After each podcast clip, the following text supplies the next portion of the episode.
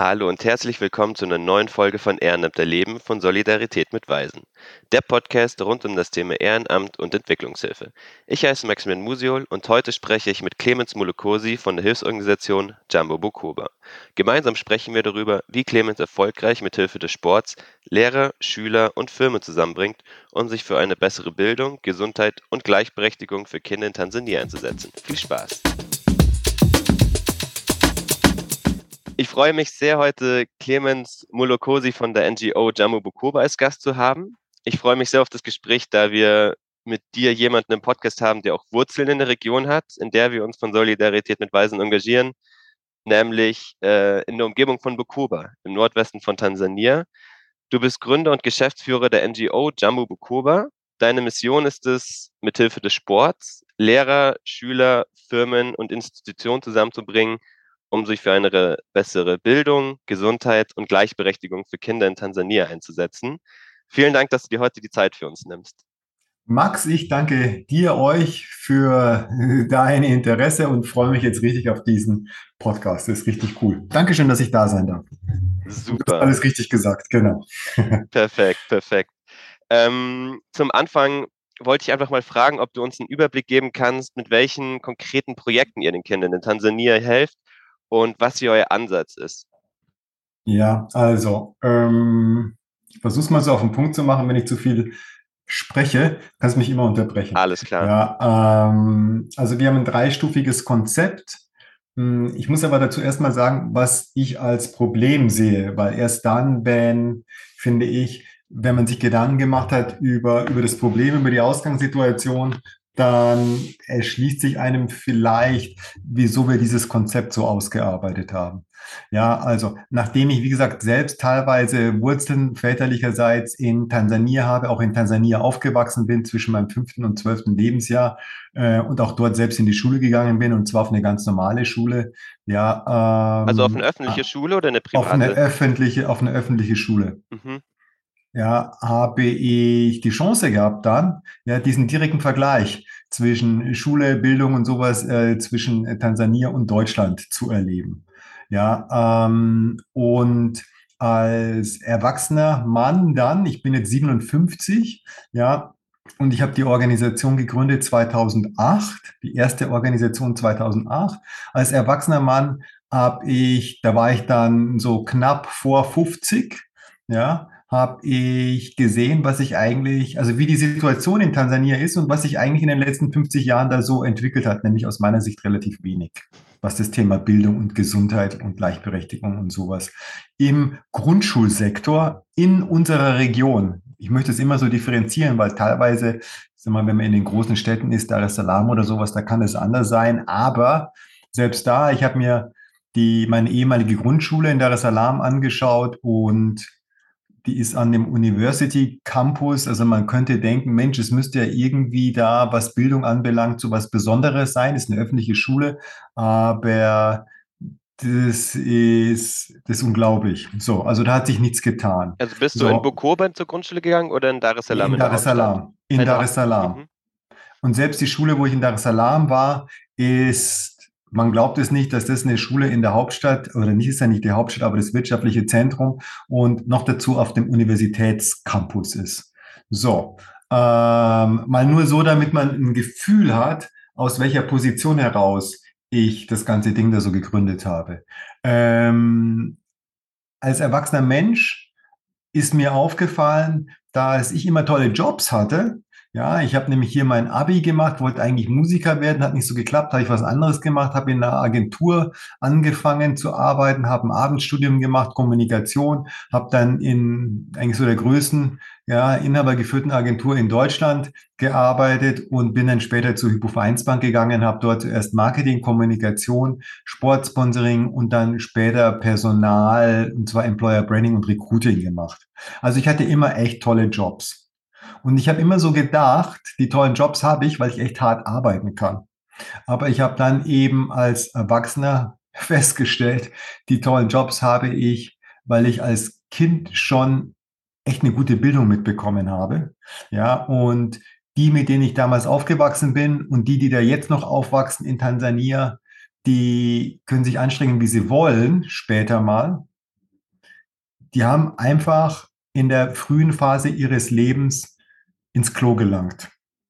Ja, also wenn eine Grundschulbildung, äh, wenn die einfach hundsgemein miserabel ist, dann ist einfach schwierig, wie du darauf dann, also wenn das Fundament nicht stimmt. So. Da lernst du ja auch allein schon nur lesen und schreiben und die Grundrechenarten. Also das ist absolute Fundament, ja. Exakt. So. Ähm, an den Schulen, an denen wir arbeiten, ja, und wir arbeiten in allen Schulen in dieser Region, allen, allen öffentlichen Schulen, ist zum Beispiel der traurige Rekord. Ja, ich habe mal gesehen, 296 Kinder in einem Klassenzimmer. Verrückt. Also ich habe jetzt nichts, also noch, ich sag's mal nochmal langsam, 296. Ja, dass 296 überhaupt in ein Klassenzimmer passen, dass die überhaupt Luft kriegen und sonst was ist Wahnsinn. So, dass du da als Lehrer denen nichts beibringen kannst, ist, glaube ich, offensichtlich. Und dass die da auch nicht wirklich was lernen können, ist auch offensichtlich. Gibt noch die Variante, da sind die halt nicht in einem Klassenzimmer, sondern unter einem Baum. Ja, dass du da nicht richtig was lernen kannst, ist auch klar. So, also das ganze Thema Bildung ist aus meiner Sicht, ich möchte nicht sagen Steinzeit, Steinzeit, ja, oder sowas, aber da hat sich halt einfach aus meiner persönlichen Sicht in den letzten 50 Jahren nichts verändert. Unsere Welt dreht sich aber total schnell. Also wir haben eine Globalisierung. Die müssen, die sollen ja sich behaupten können in einer globalisierten Welt. Bildung, also als erstes. So, dann das nächste Thema in der Region, in der wir eben arbeiten, da gab es die ersten Fälle von HIV-AIDS. Das hatte in der Folge bedeutet, dass ein Viertel aller Kinder und Jugendlichen halb- oder vollweisen waren. Ja, du kennst es. Ihr kennt es. Das ist unsere so. Zielgruppe eigentlich auch, genau. Genau. So, und ich fand es schockierend, ja, schockierend auch deswegen, weil hey, es gibt ja ganz viel Geld für HIV-Aids-Aufklärung und sonst was. Und dann habe ich mich gefragt, aber wie kann es denn sein, ja, dass ein Viertel, ein Viertel aller Kinder und Jugendlichen halb- oder vollweisen sind. Ja, und habe versucht, da mich irgendwie so schlau zu machen und habe halt dann für mich, ja, ich bin da kein Experte zu dem Zeitpunkt gewesen und habe alles irgendwie so autodidaktisch mir beigebracht, aber habe halt einfach verstanden, Mensch, dass man halt einfach mit einem Ansatz eigentlich über den ganzen Kontinent drüber gegangen ist. Ja, und das kann ja nicht funktionieren. Also wir sehen ja auch selbst, wie gesagt, ich habe Werbung gemacht eine Zeit lang, ja, und ich habe immer gedacht, hey, in Österreich sprechen die auch Deutsch, aber du kannst nicht die eine und die gleiche Plakatkampagne in Österreich wie in Deutschland schalten obwohl die beide Deutsch sprechen. Ja, und deswegen kannst du auch nicht die gleiche HIV-AIDS-Aufklärung über den ganzen Kontinent ausschütten, sondern das musst du halt individualisieren und dann musst du halt Kinder und Jugendliche anders ansprechen als Erwachsene, etc., etc. Also ich finde, dass da sehr viel falsch gemacht wurde. Also das ganze Thema Gesundheit, ja, ist für mich auch ein wichtiges Thema, weil ich mir denke, hey, wenn Kinder eine bessere Bildung haben, aber dann eben in einem frühen Erwachsenenalter wegsterben, dann ist es auch eine Fehlinvestition, wenn man das mal so hart sagen kann. Dann können sie für ihr Land auch nichts beitragen. Also du hast so, diese zwei Problemkreise dann sozusagen identifiziert. Zum einen mal die, dass die Grundschulbildung an sich sehr schlecht ist, gekoppelt Exakt. mit dem Problem, äh, das Problem des HIV. Und ja, diese genau. beiden Probleme wolltest du dann angehen. Exakt. Und ich habe aber noch ein drittes für mich erkannt, nämlich das ganze Thema Chancen und Möglichkeiten, Gleichberechtigung für Mädchen und für Frauen. Ja, weil in der Region, als ich da als Kind immer so war, fand ich das total faszinierend, wenn ich Mädchen, junge Frauen gesehen habe, die so an der Straße entlang gelaufen sind und auf ihren Köpfen diese Wassereimer und Kanister balanciert haben und sich dabei so unterhalten haben. ich dachte, wow, toll, würde ich auch gerne können. Als erwachsener Mensch habe ich dann gesehen, ja, das ist echt ganz schön anstrengend. Und das bedeutet auch, wenn das dein Job ist, da machst du halt keine Hausaufgaben. Da kannst du halt nichts anderes machen. Ja, und das ist eigentlich nur so ein äußerliches, ein Beispiel dafür, dass halt in dieser Kultur und da speziell, wo wir arbeiten, ja, ihr ja auch, ja, auf dem Land, da ist es halt alles noch sehr altmodisch. Frauen, Mädchen haben halt relativ wenig Rechte. Also beispielsweise, wir haben ein großes Problem mit Mädchen in Grundschulen, also in Primary Schools, die bereits geschwängert werden. Ich sage jetzt bewusst nicht, die schwanger werden, weil die werden nicht einfach so schwanger, sondern die von älteren, meistens Herren, ja, eben geschwängert werden. Und also Mädchen haben einfach da nicht die gleichen Chancen. Und das finde ich auf der einen Seite menschlich, dramatisch und gleichzeitig aber auch wirtschaftlich bescheuert, ja, weil halt 50 Prozent deiner Bevölkerung nicht die Chance bekommen, an der Entwicklung des Landes teilzunehmen oder sich einzubringen. Deswegen hatte ich drei, für mich drei Felder gesehen, Bildung, Gesundheit und Gleichberechtigung, von denen ich davon ausgehe, dass sie noch dazu zusammengehören. Und ich mache ein ganz konkretes Beispiel. Wenn wir versuchen, über HIV-Aids aufzuklären, dann funktioniert es auf der einen Seite nur, wenn Menschen einigermaßen gebildet und aufgeklärt sind. Ohne Bildung ist es schwierig, über HIV-Aids aufzuklären. Wenn jetzt aber so ein Mädchen, lass uns sagen, 14, 15, 16, 18, 19, ja, und die sind dort echt sehr schüchtern und haben wenig Selbstvertrauen, weil man ihnen die ganze Zeit beibringt, hey, du kannst ja eh nichts und außerdem bist du eh früh verheiratet.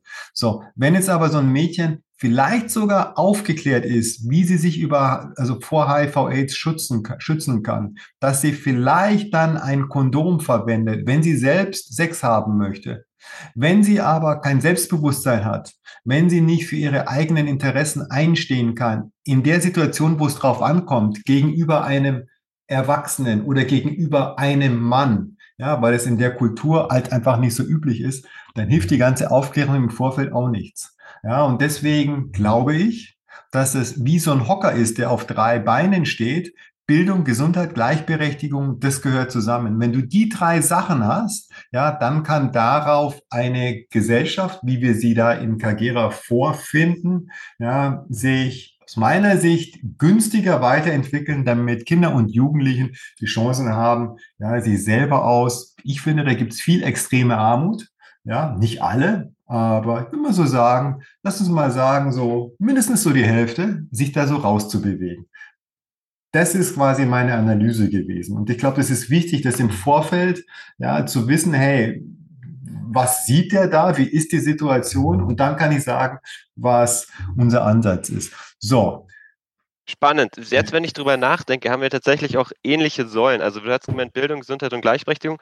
Bildung ist bei uns auch die Säule, wo wir eben halt von Grundschule bis zur Universität den formalen Bildungsweg unterstützen, aber dann halt auch Schreinerei und Schneiderei Ausbildung haben für eben häufig auch, wie du meinst, halt auch Waisen, die dann mhm. auch teilweise so traumatisiert sind, dass sie halt auch teilweise gar nicht, sag ich mal, die, die Möglichkeit haben, den formellen Bildungsweg zu gehen. Dann ja. Gesundheit, da, haben wir, da unterstützen wir in der Krankenversicherung. Gleichberechtigung schauen wir auch immer drauf, dass wir möglichst viele äh, Mädchen ähm, unterstützen. Und da haben wir auch die Erfahrung gemacht, bei, wenn wir die Familien äh, zu Hause besucht haben war auch häufig die, die Rückmeldung von den Eltern, dass sie im Zweifel lieber den, den, den Sohn, sage ich mal, auf die Schule schicken als die Frau, weil, oder das Mädchen, weil das Mädchen dann noch mhm. eher dann zu Hause im Haushalt oder dann auf den Feldern hilft. Also Exakt. ist auch von den Eltern auch noch so wirklich drinnen in den Köpfen dann im Zweifel lieber den, den Jungen zur, zur Schule schicken. Exakt, genau. Siehst du, da, siehst du irgendwie, siehst du dann Umdenken in der Kultur? Hm, also ich sehe ein Umdenken durch unsere Arbeit, ja. Weil, also sagen wir mal, ist ja toll, dass, ey, dass du selber in dieser Region, dass ihr da tätig seid und dass du das so bestätigen kannst. Ja, erst Auf jeden mal. Fall. Ja. So. Jetzt ist die Frage, sehen wir dann Umdenken? Auf jeden Fall, weil, ja, äh, und jetzt komme ich zu unserem Ansatz. Ja, unser Ansatz, also auf Basis dieser Analyse habe ich mir erstens gedacht, wir müssen anders, also wir müssen erstmal fragen, wer ist denn unsere Zielgruppe? So, und dann war mein Punkt der zu sagen, es macht keinen Sinn, auf Erwachsene oder sowas zuzugehen, weil du kannst einen Erwachsenen, das ist echt schwierig, jemanden noch zu verändern, der 20, 30, 40, 50 ist. Ja, was viel einfacher ist, und das haben die, sag ich mal, in Gesprächen in Tansania, die auch bestätigt, gab einen lustigen Spruch, den die so gesagt haben. Die haben nämlich gesagt, you can't teach new tricks to an old dog. Ja, und das heißt, hey, Du kannst aber jungen Menschen, Kindern, denen kannst du noch ganz, ganz einfach was vermitteln. Und du siehst ja auch, ja, dass dadurch, dass die in Tansania nicht so wie bei uns in Deutschland so diesen riesen Medienkonsum haben und ganz viele Spiele und nicht wissen, was sie eigentlich machen sollen, sondern sie haben überhaupt gar keine pädagogisch wertvollen Spiele. Ja, deswegen dürsten die richtig nach pädagogisch nach Spielen und wenn diese Spiele pädagogisch wertvoll sind, dann hast du halt einfach einen Vorteil, weil du dann spielerisch was vermitteln kannst. Deswegen, unsere Zielgruppe war von vornherein Grundschulkinder, ja, weil ich gesagt habe, damit legen wir den Grundstein. Also da hat deine Arbeit den größten Hebel sozusagen. Das ist der Beginn. Mhm. Ja, damit muss es anfangen, weil wenn die Leute, die bei euch ja nachher in dem Programm sind, ja, es macht einen Unterschied, ob die halt einfach eine gute Grundschulbildung haben oder nicht, ob die lesen, schreiben, rechnen können oder nicht. Ja, wenn die das nicht können, wenn die bei euch im Programm sind, ist halt doof. Ja, dann ist halt der Aufwand, den ihr da habt, um letztendlich eure Wirkung zu entfalten, um ein Vielfaches höher als wenn die wenigstens rechnen, schreiben und so weiter könnten und noch ein paar andere Geschichten. So, deswegen also unser Ansatz von vornherein gewesen, und es ist alles sehr langfristig angelegt. Wir fangen an im ersten Schritt mit Primary School Children. Also das ist erste bis siebte Klasse, da ist Kindergarten auch noch dabei, da sind sie so zwischen fünf und 15 Jahre alt. Das ist unsere Zielgruppe. Warum auch genau Primary School? Weil ich wollte auch sehen, wie wir, was wir für eine Wirkung erzielen. Und das war jetzt auch gerade deine Frage, ob wir irgendwie was von Wirkung sehen. Da habe ich gedacht, hey, ich selber, wir selber, wir werden nie eine Marktforschung und so Studien machen können, weil das Geld haben wir gar nicht. Aber für diese Zielgruppe gibt es Studien, gibt es beispielsweise so ähm, regelmäßige Erhebungen der Abschlussnoten nach der Grundschule und dann kann man sehen, ob sich da was tut durch, mit, durch unsere Arbeit. Also wir haben die Zielgruppe definiert, nämlich fünf bis 15 Primary School. So, und das nächste ist gewesen, was ist denn jetzt der Ansatz? Was machen wir denn da jetzt anders? Und ich habe mich inspirieren lassen von dem Nelson Mandela, der in Südafrika mithilfe von Rugby erstens das Land damals so vereinen konnte, aber der auch grundsätzlich diesen Ansatz da, finde ich, so nach vorne gestellt hat, von wegen Sport, Bewegung und Spiel als Instrument zu nehmen, um eigentlich alle Altersklassen zu erreichen, aber um ganz speziell Kinder und Jugendliche zu erreichen. So, und dann hatte ich mich so informiert, was es da so alles so gibt, ja, und dann bin ich auf die Sporthochschule Köln gekommen, die dazu, ja, da kannst du das studieren, ja, Sport und Entwicklung und die selber sehr viele Projekte da machen, Sport auch für Frieden, Sport auch für Employability etc. Und dann haben wir mit einem Sportwissenschaftler der Sporthochschule Köln ein Konzept entwickelt, wie wir diese drei Themen mit Hilfe von Spielen bearbeiten. Und da war die Frage, ja, wollen wir jetzt selber da so eine Parallelstruktur aufbauen oder wollen wir bestehende Strukturen nutzen? Ich erkläre gleich, was ich meine. Eine Parallelstruktur ist sowas wie hier, nämlich Breitensport, wo irgendwelche Vereine raufgezogen werden und irgendwelche, du brauchst Ehrenamtliche, die das alles machen. Und dann habe ich gesagt, nee, das macht gar keinen Sinn. Aus meiner Sicht, in meiner Situation macht keinen Sinn, sondern ich möchte bestehende Strukturen stärken. Und zwar arbeiten wir direkt mit den Schulen zusammen. Wir qualifizieren Lehrerinnen und Lehrer weiter. Ja, weil wir festgestellt haben, dass deren Ausbildung einfach hundsgemein schlecht ist. Ja, zu dem Zeitpunkt konnte jeder Sportlehrer werden, der einfach Bock hatte, irgendwie in einem Trikot mit einem Ball irgendwas zu machen. So. Das fände ich spannend, weil ich sehe da, ich sehe da gerade auch eine, eine nächste Parallele. Auch das war bei uns immer wieder ein Thema, wenn wir, wenn es auch darum ging, es werden auch immer, sage ich mal, neue Projektideen an uns rangetragen und wir kommen selber auf neue Ideen. Und dann diese Idee, dass wir keine Infrastruktur grundsätzlich aufbauen, sondern bestehende nützen, ist tatsächlich für uns relativ ähm, tragend, der Gedanke tatsächlich, weil bei uns, wir haben ja zum Beispiel auch selber keine eigenen Schulen. Wir haben ja keine eigene mhm. Grundschule, sondern mhm. bei uns ist auch der Ansatz, okay, wir haben die Partner vor Ort, die St. Therese-Schwestern, die mhm. in die Schulen reingehen und da dann sozusagen hilfsbedürftige Kinder identifizieren, um sie dann auf die Schule zu schicken, sozusagen. Aber diese, das finde ich, ist wahrscheinlich auch ein allgemeine Entwicklungshilfe in großer Fragen. Also gibt exponiert man sich auch diesem äh, Risiko, eine eigene Infrastruktur aufzusetzen, was ja viel Energie und Zeit kostet, oder versucht man wirklich mit dem zu arbeiten, was schon vor Ort ist und das einfach, sag ich mal, zu verbessern oder da einen Unterschied zu machen. Also vielleicht jetzt ein bisschen High Level, aber finde ich interessant, weil wir diese Diskussion auch intern im Verein hatten. Ja, genau. Also ich glaube, es gibt für alles seine Vor- und seine Nachteile. Und meine Argumentation ist halt einfach die gewesen, hey, ich möchte es nachhaltig machen und ich will mir nicht so ein großes Risiko ans Bein binden. Jetzt angenommen, ich fahre morgen mit dem Rad gegen den Baum, dann hätte ich trotzdem jetzt schon über 2000 Lehrer und Lehrerinnen, die wir weiterqualifiziert haben und die dieses erweiterte Wissen an ihre Kinder geben. Ja, und selbst wenn diese Organisation morgen eingehen würde, die Lehrer wird es immer noch geben und die würden auch zukünftig weiter unterrichten. Wenn ich jetzt selber eine Schule aufmache und alles Mögliche, dann mache ich das alles viel kleinteiliger, ja, und in dem Augenblick, wo es mich morgen nicht mehr gibt, geht die Schule zugrunde und so, das fand ich irgendwie ich habe mich entschieden für den ersten Einsatz. So, und dann, wie gesagt, der Ansatz eben über das ganze Thema Spiel, Sport und sonst was durch den Nelson Mandela und durch die Sporthochschule Köln, wo wir zusammen mit einem Experten und mit Menschen aus aus Tansania, aus der Region, aus den Behörden, ja, ein Konzept entwickelt haben, wie wir Lehrer, Lehrerinnen auf der einen Seite weiterqualifizieren, weil wir eben festgestellt haben, Mensch, die Ausbildung ist schon schlecht und die Weiterqualifizierung existiert quasi nicht. Und wie wir, und wir haben auch festgestellt, es fängt schon damit an, dass Lehrer keine Ahnung haben, wie sie sich über HIV-Aids oder vor HIV-Aids schützen können. Also, und genauso auch jetzt haben wir eben das festgestellt, schon allein wenn Mädchen kommen wegen Menstruation, sind Lehrer und Lehrerinnen auch überfordert, glaubt man gar nicht. So, deswegen war dann unser Ansatz, dass wir diese Workshops entwickeln, wo wir immer medizinische Experten haben. Ob das jetzt eben ist zum Thema Menstruation oder Covid, Hände waschen oder sowas. Da sind immer Ärzte, Krankenschwester mit dabei oder auch das Thema Wash, Wasser, Sanitär und äh, Hygiene.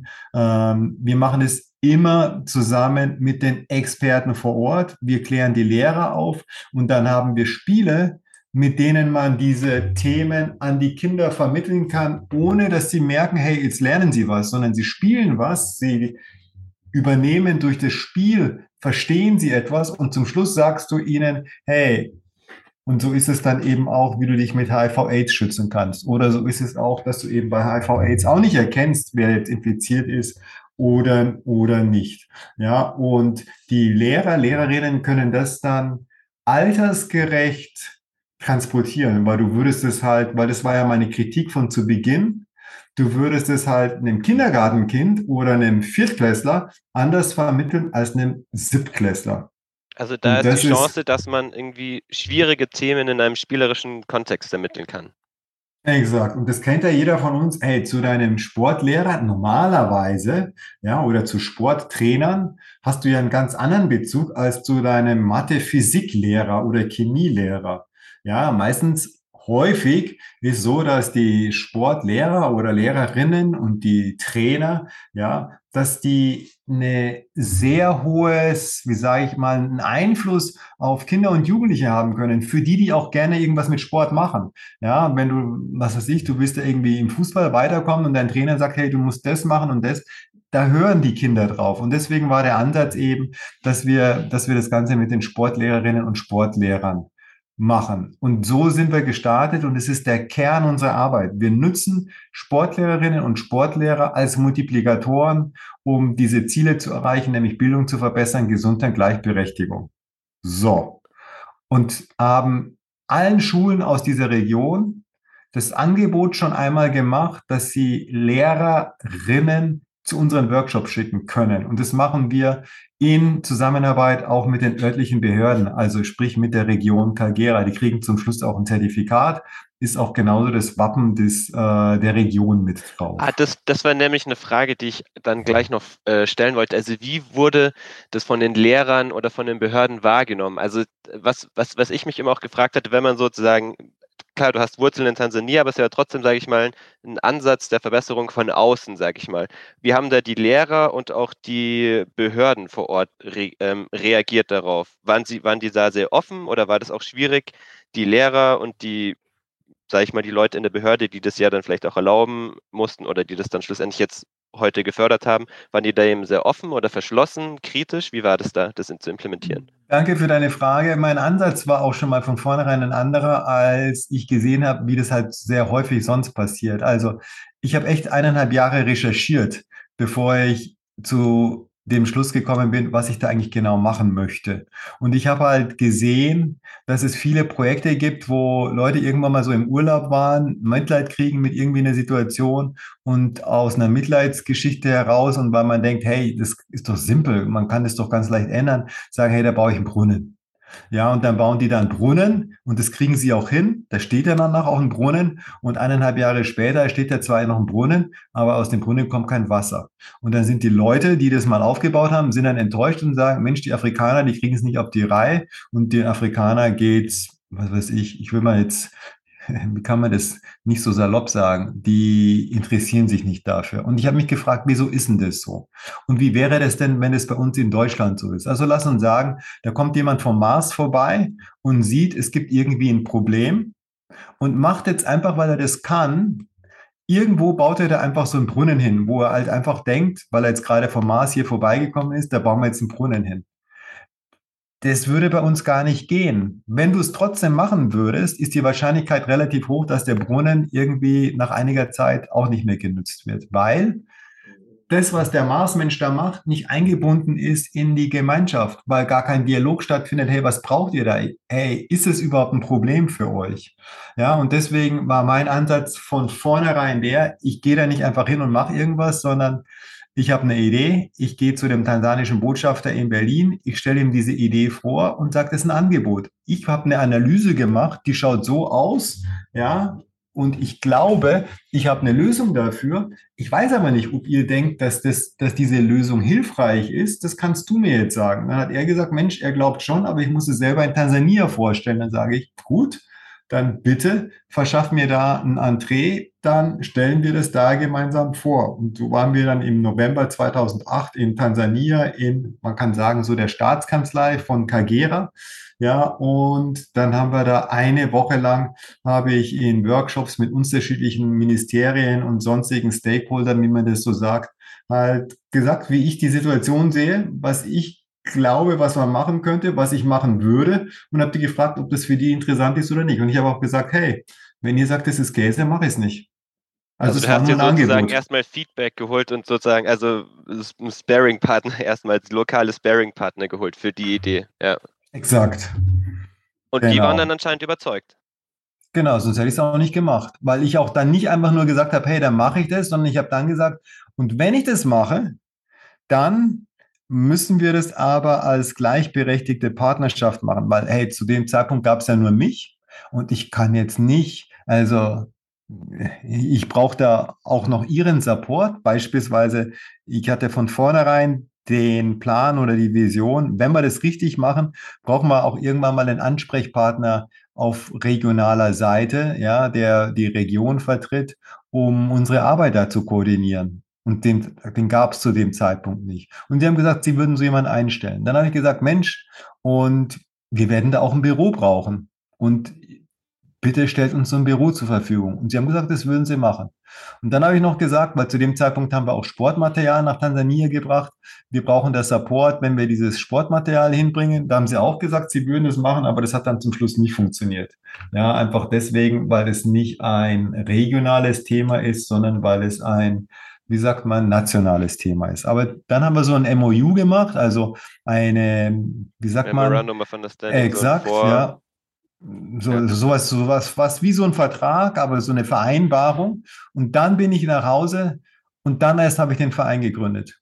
Also mein Ansatz ist schon mal anders als ich glaube 99 Prozent der Organisationen, die es da so gibt.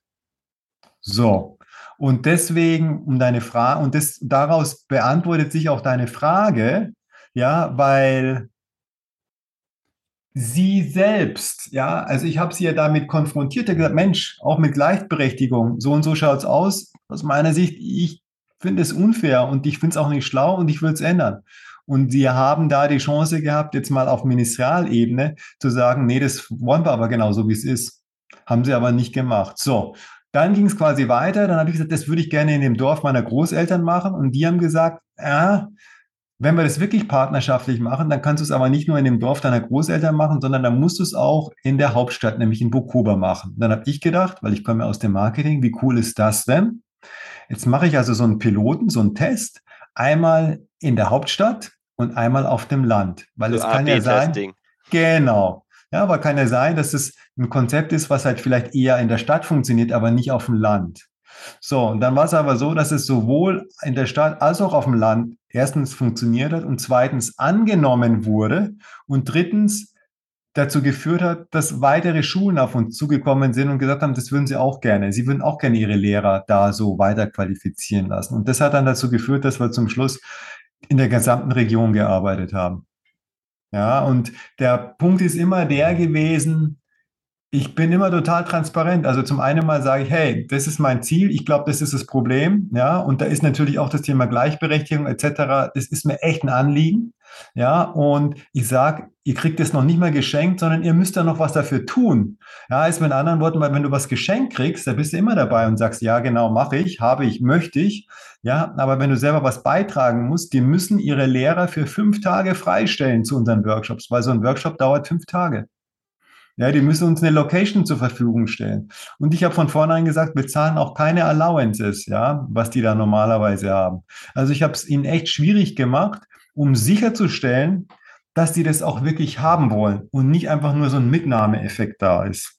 Das ist auch eine Parallele, die ich wieder zu uns ziehen kann und die wir auch mit mhm. vielen anderen Leuten hatten in Tansania, die auch erfolgreich Projekte umgesetzt haben, dass sie immer versuchen, Sachen nicht kostenlos darzubieten, weil sie immer gemeint haben, mhm. die Leute müssen immer so, wie sagt so Skin in the Game haben. Die müssen sozusagen, wir haben, wir, haben, wir haben auch im Computerlernzentrum, bieten wir Computerlernkurse an und das wirklich den sehr, sehr, also Kindern, die in sehr prekären finanziellen ähm, ähm, ja, Umständen aufgewachsen sind. Bei, bei, vielen machen wir eine Ausnahme, aber bei den meisten versuchen wir wirklich, auch wenn es nur 10, 20, 50 Cent sind, was dann vor Ort natürlich wieder mehr ist, ähm, versuchen wir sozusagen diese Kurse ein bisschen, dass sie ein bisschen was kosten, auch schon nur ein bisschen äh, eigene Input, ein bisschen eigene Skin in the Game sozusagen, macht echt einen Unterschied, wie motiviert die Leute sind, wie gut sie mit dem Equipment umgehen, wie motiviert sie sind. Also es hat echt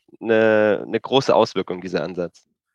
Exakt. Jetzt haben wir noch, ich sehe hier 6 Minuten 43. Du siehst, ich antworte immer sehr ausführlich. Ähm, jetzt darfst du das Gespräch weiterführen, damit wir da noch irgendwie so auf den Punkt kommen. Für mich gefühlt sind wir erst gerade am Anfang. Ja, ja, geht mir auch so. Also, was ich super spannend finde an dem Gespräch, wir haben ja schon einige Punkte angesprochen. Was würdest du vielleicht abstrakt genereller auch noch oder wie du willst auch konkret sagen, sind deine Lessons learned für eine erfolgreiche Entwicklungszusammenarbeit? Ich finde viele Punkte, wie mit dem, dass die Leute selber einen Einsatz bringen müssen, dass man die Leute fort fragt, ob sie die Hilfe überhaupt brauchen, was deren Feedback ist, bestehende Instra in Infrastrukturen nutzen, fand ich, habe ich, waren so Punkte, die ich mitgenommen habe, fallen dir noch andere ein?